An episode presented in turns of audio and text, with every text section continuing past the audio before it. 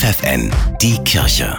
Regional. Für die Region Hamburg mit Bernhard Dubs. Steigende Energiekosten, teure Preise für Lebensmittel, mehr Hilfesuchende.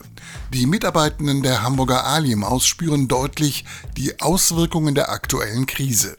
Christine Meinl-Schmidt, Leiterin der Tagesstätte für Obdachlose und andere arme Menschen, hat festgestellt, dass die Anzahl der Besucher von Tag zu Tag größer wird. Wir haben normalerweise zu Anfang des Monats viele Wohnungslose hier. Jetzt ist es aber so, dass spätestens zum 10. unsere Alimaus schon voll ist, weil dann schon auch die Leute kommen, die einfach kein Geld mehr haben, um sich noch genügend Essen zu kaufen. Dass die Preise für Gas und Strom drastisch gestiegen sind, ist auch für das Team der Tagesstätte ein Problem.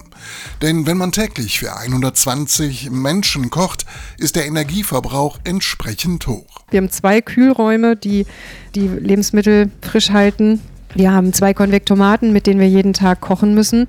Das sind alles Sachen, wo gar kein Einsparpotenzial ist. Energiesparen ist angesagt. Schon jetzt steht fest, die Fußbodenheizung bleibt im Winter wohl aus. Was bleibt, ist die Hoffnung auf Spenden. Denn die Ali-Maus braucht Hilfe, um weiter armen Menschen helfen zu können.